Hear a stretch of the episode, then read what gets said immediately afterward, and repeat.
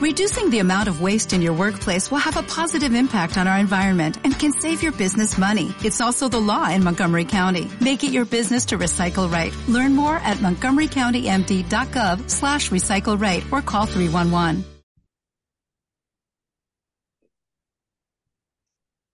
Y Bea, te doy la bienvenida y que nos puedas contar acerca de cómo es esto de la práctica de yoga nidra y habitar un cuerpo que siente emociones. Mm. Bueno, gracias em, Maga por, por permitirme hablar en este espacio y bueno, yo me llamo Bea y habito un cuerpo que, siente emociones y además como que desde bien niña como que he sido muy intensa a la hora de sentir esas emociones. Y, y recibí todo tipo de comentarios súper bien intencionados, por otro lado, de tienes que hacerte una coraza, tienes que hacerte más fuerte, como vayas así por la vida ya verás. Y, bueno, imagino que cualquiera que, que sea como sensible realmente. Y en esta cultura y siento que ahora menos, menos mal, pero como que se nos incita a ocultar lo que sentimos, a no llorar, a ser súper fuerte, a no mostrar cómo te sientes, pues yo era un bicho raro, o yo me sentía más bien, pensaba de mí misma que, que era un bicho raro. Y, y se me ha costado muchísimo siempre eh, lidiar con mi mundo emocional porque yo esa coraza nunca me la he sabido poner, esa coraza que la gente que me, me decía que me pusiera no, no era capaz. Era como que de repente la, la emoción me invadía, de, era arrolladora, de manera muy intensa y, y no, no había coraza que pudiese parar eso, era como tsunami todo. Y a eso se sumó eh, eh, tuve, cuando tenía en mis 20 años, eh, un estrés postraumático que me causó ya eh, como que mi sistema nervioso estaba muy reactivo y tenía ansiedad y ataques de pánico a diario. Y además mi mente tenía un discurso súper, súper, súper negativo. Y en este momento que, que a priori pinta como difícil, y lo fue, fue cuando comencé a, a meditar y ahí descubrí el yoga nidra. Y para mí fue, yo me he hecho aquí como una lista de todo lo que me ha enseñado el, el yoga nidra. Eh, tampoco me quiero extender mucho, pero iré diciendo cositas y cómo el yoga nidra me ha ayudado a ello. Y lo primero fue entender que yo no soy mi mente. Y en ese momento en el que mi mente era como desde, yo me despertaba por la mañana, yo creo que esto alguien más le habrá pasado, no puede ser solo a mí.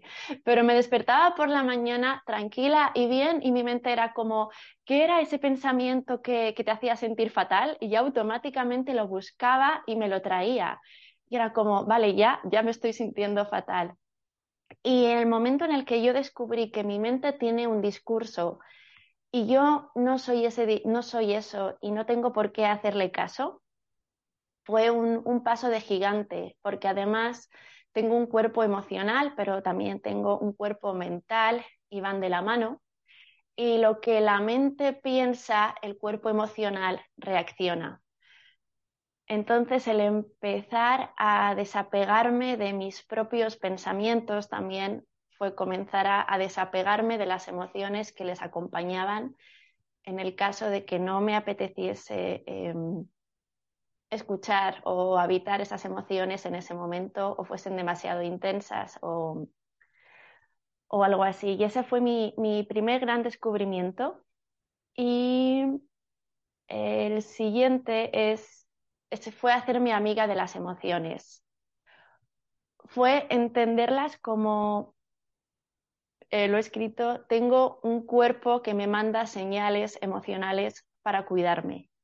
Y ahí ya dejé de verlas como el enemigo y entendí que soy un sistema o que tengo, tengo un sistema y las emociones es un paquete, cualquier emoción, pongamos tristeza, es, es como una, una alarma, una alerta del cuerpo para decirme, por ejemplo, hey, vea, estás pasando por un duelo, tómate un tiempo para descansar. O la rabia, hey, vea, alguien pasó un límite, entonces igual necesitas eh, retomar tus límites o poner remedio a esto de alguna manera. Y me ayudó muchísimo el yoga nidra, sobre todo esa parte que es la, la conciencia de los opuestos, que yo al principio no la entendía y de hecho cuando empecé a guiar yoga nidra me la saltaba a veces porque era como que voy a pedirle a la gente que sienta ansiedad, por ejemplo, o que sienta tristeza, si bastante tenemos ya con el día a día. Y, descubrí que esa nueva inteligencia a la hora de enfrentarme a mis propias emociones o a la hora de acogerlas, mejor dicho, eh, me venía de la, de la conciencia en los opuestos. Cuando estamos en ese estado de paz y calma absoluta que es el yoga nidra y ves las emociones como luces, que como energía en movimiento, que es lo que son, como luces que se encienden en el cuerpo y se apagan y se encienden otras luces de otra manera, con otra sensación y se apagan y tú eres capaz de ver que son luces, que al final se van a apagar y que no pasa nada, puedes tener las luces encendidas y estar bien, no tiene por qué ser una catástrofe. Y empecé a verlas como mis aliadas, en vez de como mis enemigas. E incluso a hablar, el diálogo emocional, el hablar con ellas, o por ejemplo, si estaba en un momento en el que no me apetecía eh, tener la tristeza, como decirle, ok, tristeza, te estoy escuchando, estoy recibiendo tu mensaje, espérate, que en un rato te acojo y, y, hablamos de lo que está ocurriendo aquí. Y es que eso, eso a mí me vale muchísimo más que la coraza. Eh, la, la coraza no tenía sentido porque ¿qué hago yo sin mi sistema? que me brinda bienestar todo el rato y que se preocupa por mí de una manera u otra, avisándome de, todo lo que puede llegar a mi mayor bienestar y de que me va indicando por ahí es y por ahí no es. Y esta persona ha cuidado o esto por aquí sí. Entonces, ese fue el segundo gran aprendizaje. Bueno, el siguiente va mucho de la mano, que es una emoción desagradable, no es negativa, simplemente la hemos catalogado como, como desagradable. Y yo ahora que me considero, después de muchos yogas nidras a mis espaldas y todos los que quedarán, como una exploradora del ser, ya llega el momento de que llega la emoción no agradable a priori y es como, qué interesante cómo la estoy sintiendo, cómo de repente los nervios se me suben a la boca del estómago como si fuesen mariposas que revolotean y entonces se me acelera el corazón y, el observarlas de sabiendo que tú no eres esos nervios y que están ahí porque pues va a pasar algo que, que está fuera de tu zona de confort, por ejemplo, o el, habitar las emociones que antes me parecían desagradables de esa manera de curiosidad con cómo se siente en el cuerpo, cosa que también aprendí en, en esta conciencia de, opuestos de yoga nidra, ¿no? Cuando tú observas el amor y el miedo y la alegría, la tristeza, el frío y el calor, pero ya vas como, qué interesante que se siente así eres capaz de, hacerlo también en tu día a día. Y entonces eso para mí, que era un tsunami emocional y todo lo transmitía de manera muy, no, violenta, pero sí como muy, no sé, muy fuerte, eh, como un río que de repente hay una catarata o algo así. El, observarlas y saber que ya está, que puedo estar observándolas y si estoy con gente decir, ok, necesito cinco minutos porque de repente llegó el miedo y este miedo necesita cinco minutos, ahora vuelvo.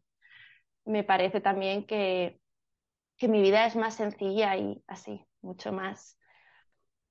Em, soy capaz de observar una emoción desde un lugar de paz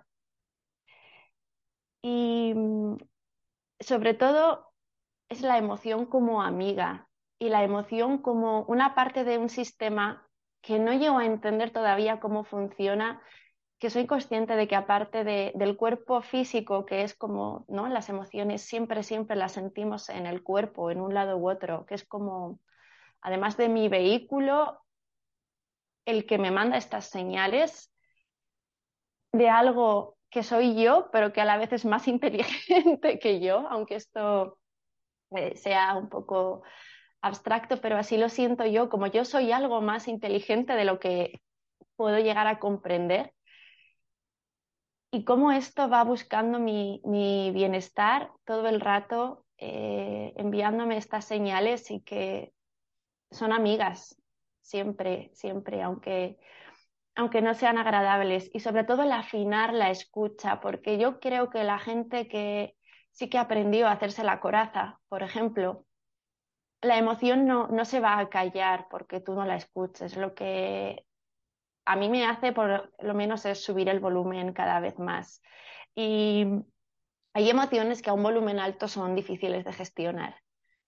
Y el poder escucharlas bajito, cuando todavía no, no se siente demasiado fuerte o no es demasiado duro para el cuerpo o ni siquiera me está alterando tanto. El poder escucharlas muy bajito, como cuando empieza a susurrar, es una maravilla para, para poder tomar medida antes y no, no hay que esperar al ataque de ansiedad y me voy a algo un poco extremo, pero, pero cuando tú empiezas a escuchar la ansiedad, si susurrando te dices, ok, es el momento de parar y de hablar con la ansiedad a ver qué, qué, qué le ocurre ahora, qué me quiere decir.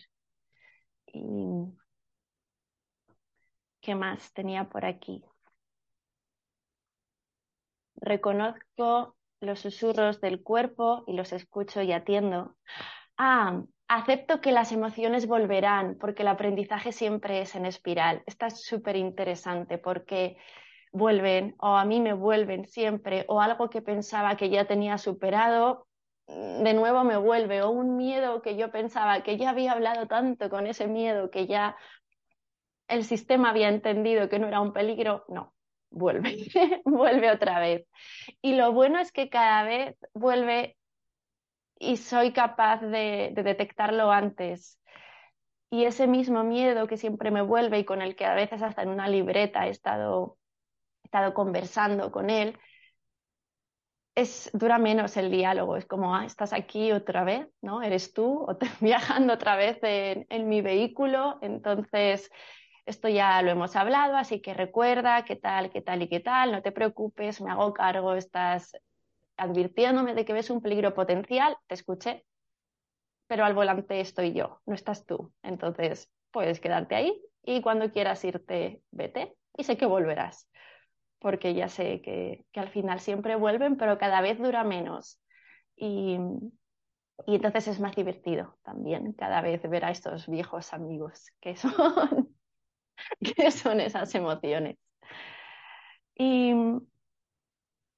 eh, al final el, el, yoga nidra y esta manera que tiene el yoga nidra de enseñarte que eres capas y que esas capas a la vez forman algo realmente hermoso y complejo e infinito, que además nos conecta a todos, pero que tienes como varias, eh, los cosas, como varias capas, varios niveles entre ellos el que, no me quiero extender a los demás, el que, el que hablamos hoy, el emocional, también es un, un giro en mi percepción de quién soy yo.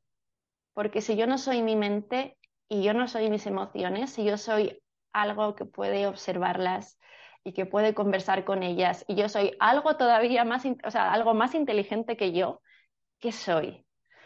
Y el habitar el mundo desde eso, como cada vez quiero acercarme más, conectarme más a, a eso que sé que soy, ir quitando barreras y verlo cada vez más nítido y dejar que me habite.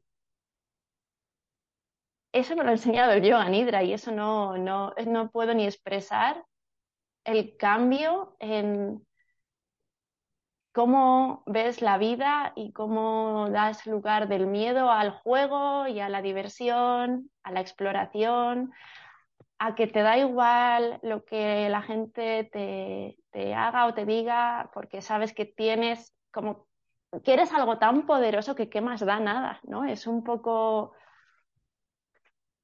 es un poco eso, lo que, lo que la revolución del Nidra en mí. Y fíjate, también tuve suerte cuando hice la formación de yoga Nidra contigo, que estaba pasando por, por un luto muy importante.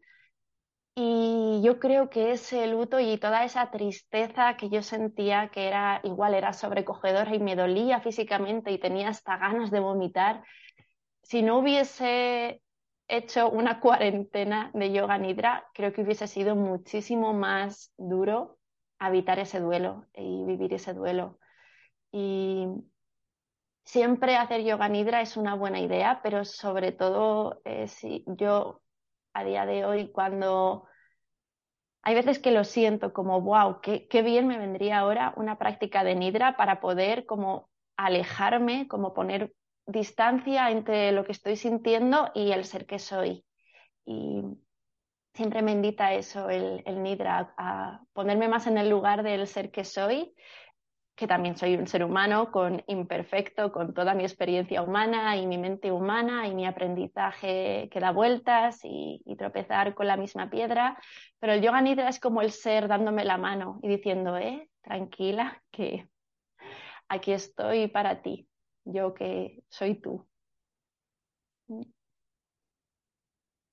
Y tenía alguna cosita más. Em, ay, la brújula. Esto es también muy bueno. Porque yo hasta ahora la brújula de mi vida era mi mente. Y la mente es maravillosa para buscar peligros, pero que está muy bien porque ella pues tiene esa función evolutiva de buscar peligros y ponerles soluciones. Pero claro, si yo dejo a la mente decidir qué carrera quiero estudiar, por poner un ejemplo un poco mundano, o qué trabajo quiero aplicar, o, la mente siempre va a buscar el que haya menos peligros, que no tiene por qué ser el que a mí más me vaya a hacer feliz. Entonces yo ahí, esta escucha al cuerpo, descubrí que el cuerpo me avisa cuando algo sí es para mí.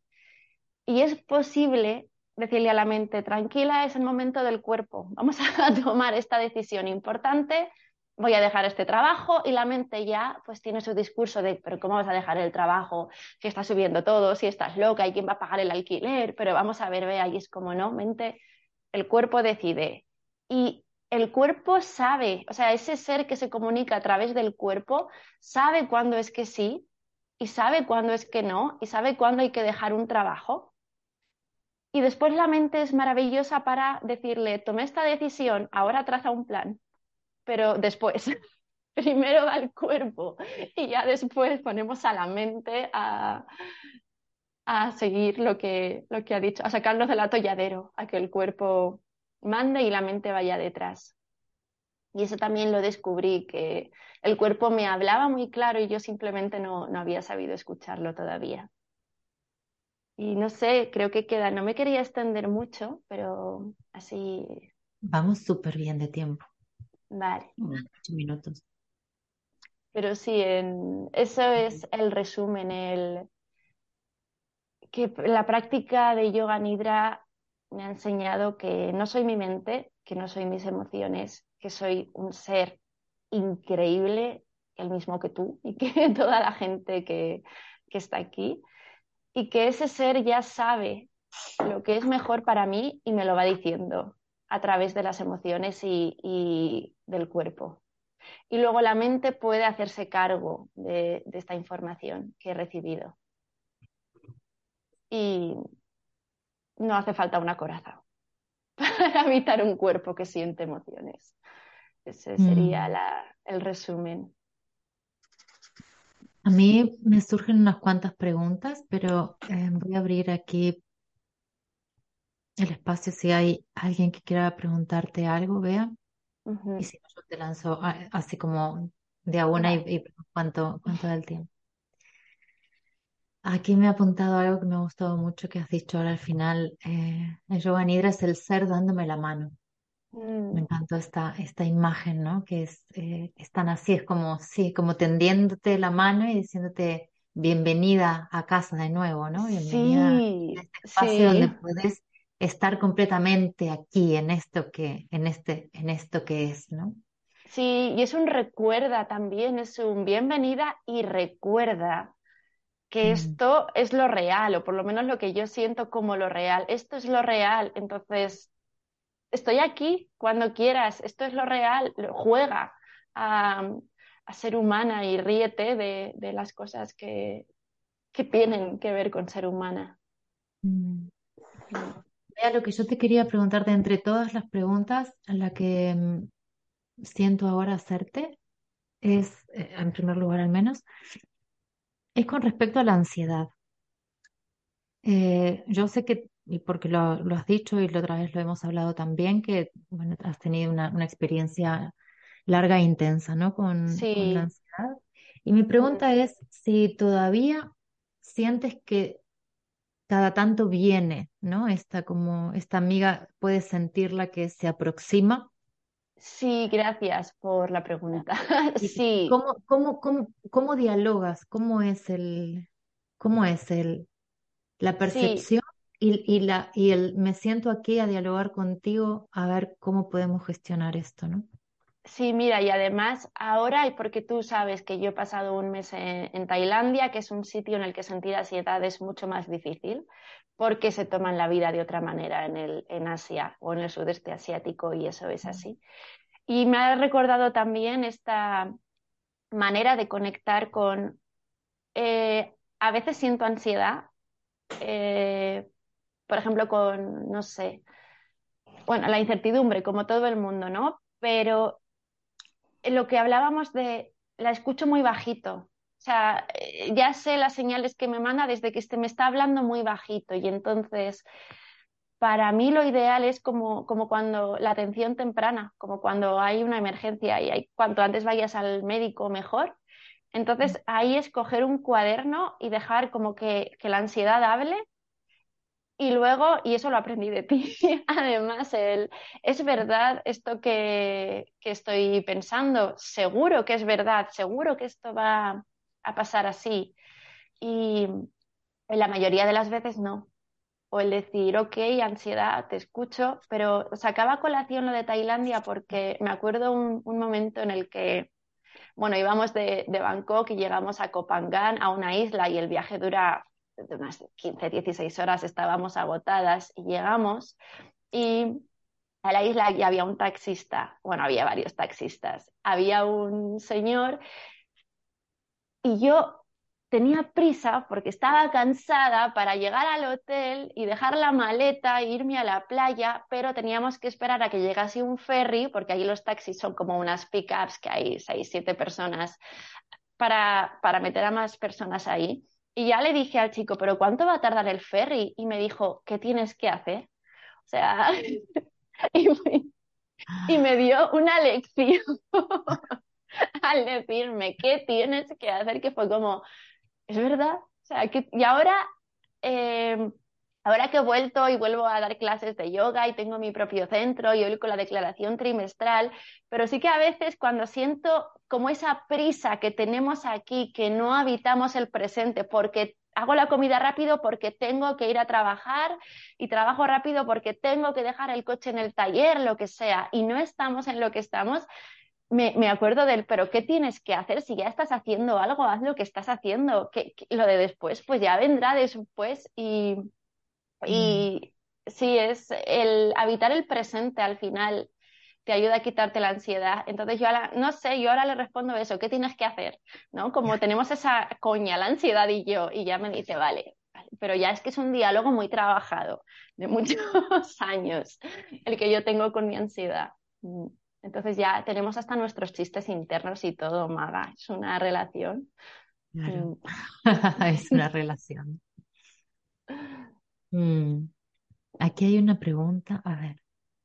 Mm, Rosa María, gracias por vuestras aportaciones tan valiosas. ¿La ansiedad podría tener relación con la falta de coherencia en nosotros mismos? Cuando no hacemos lo que sentimos que queremos hacer, pensar, decir, acorde a nuestro sentir. ¿Cómo es para ti esto, Bea? Eh, puede, tiene mucho sentido lo que dice. Eh, yo creo que la ansiedad, a ver, a mí me ha pasado exactamente así como Rosa María la describe a la hora de dejar un trabajo, por ejemplo. El ir al trabajo me daba ansiedad y me daba ansiedad porque no era un trabajo que fuese para mí, para mi ser. No me hacía feliz, pero mi mente no lo sabía. La ansiedad era, era la señal como que el ser eh, eh, tan listo me mandaba. Y como tardé en dejar el trabajo, porque la mente se revolvía, pues cada vez se hizo más fuerte. Y sí que, siento que la ansiedad es falta de coherencia, por supuesto, pero yo también la, he sentido a veces por miedo, mm. por el miedo a, pues, por ejemplo, con, en lo económico, eh, cuando pasó la pandemia, me daba ansiedad el no estoy trabajando, pero si tengo gastos, ¿cómo lo voy a hacer? Y, y también me generaba ansiedad. Creo que siempre o sea, que en ese sentido suele ir al futuro, ¿no? La ansiedad, como... Mm. Imagino que para cada persona la, la experiencia será diferente e igual, no sé.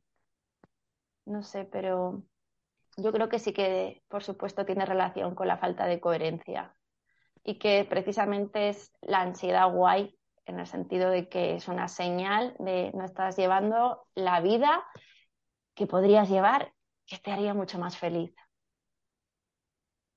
Mm. Carola dice, estoy atravesando uno de esos momentos de incertidumbre y ansiedad y siento como una resistencia. ¿Es miedo? Yo creo que, Carola, gracias, pero yo creo que, lo tienes que explorar. Mm. Podría ser miedo. Sí, y también veo la, a Fanny, que por donde empieza. Yo de verdad empezaría haciendo yoga nidra, es, lo, que, lo que hablábamos, es lo que a mí me ha regalado el, el yoga nidra.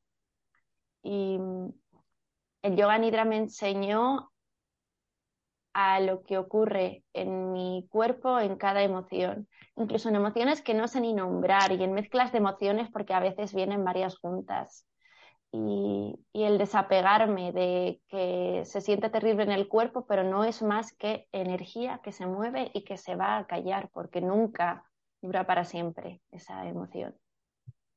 Y yo creo que es como mediante yoga nidra, mediante meditación, mediante trabajo con el diario o escribir cómo sientes cada emoción, por ejemplo, lo que decíamos, o siento la rabia y yo la siento como muy en la garganta, o como los músculos se me tensan y siento fuego en la zona de la garganta y el corazón se me acelera y ir revisando, explorando cómo, cómo es tu propio sistema y cómo te avisa de, de cada emoción. Mm. Y quizás entre yoga nidra, el trabajo con un diario, como un cuaderno de, emociones, pues son buenas formas de empezar. Gracias, Bea. Hay otra pregunta por aquí, pero es como más específica. De hecho, me la hizo por privado, no sé, pero voy, a contestarla igualmente sobre la, Sí, la compatibilidad de hacer la práctica eh, a esta hora con alguien que siente que, em, que la... voy a leer tal cual para no enredarme en mis propias palabras. Dice que se siente, eh, después de la práctica, se siente descansada, con mucho de energía, por eso siento que hacerlo hasta ahora no me hace tanto bien porque yo suelo irme a dormir sobre las 21, 21, 30. ¿Qué crees? Es que luego me resulta más difícil dormirse la hago hasta ahora, exacto porque la, práctica de yoga nidra lo que va a hacer es disolver la presión del sueño, que es esa sensación que nos da las señales que nos dice el cuerpo de que es hora de ir a dormir. Entonces, para quien em, sienta que es incompatible, lo mejor es hacerla en otro momento. Por eso es importante que a través de la propia práctica vamos encontrando cuál es el mejor momento para nosotras en cada momento de nuestra vida, porque esto también va, va cambiando. Y, y sé que, claro, este, este horario, algunas personas no se encuentra eso, algunas se van a dormir muy pronto, otras viven en, en otra zona horaria diferente, ¿sí? Pero lo ideal es encontrar el momento que nos va mejor. Más preguntas. ¿Qué tal viene Joanidra cuando hay dolor físico, por ejemplo, lumbalgia, ciática? ¿Qué beneficios tiene? ¿Cómo se llegan a notar? Karen, sobre esa pregunta en lo particular, siento que Joanidra es tan amoroso que nos da lo que necesitamos en cada momento del día. Gracias. Yo creo que igual, si acaso, dejo la otra pregunta para el final y vamos a hacer la, la práctica, si les parece. Vea, muchas, muchas, muchas gracias. ¿Te quedas a la práctica? Me queda la práctica. Muy bien.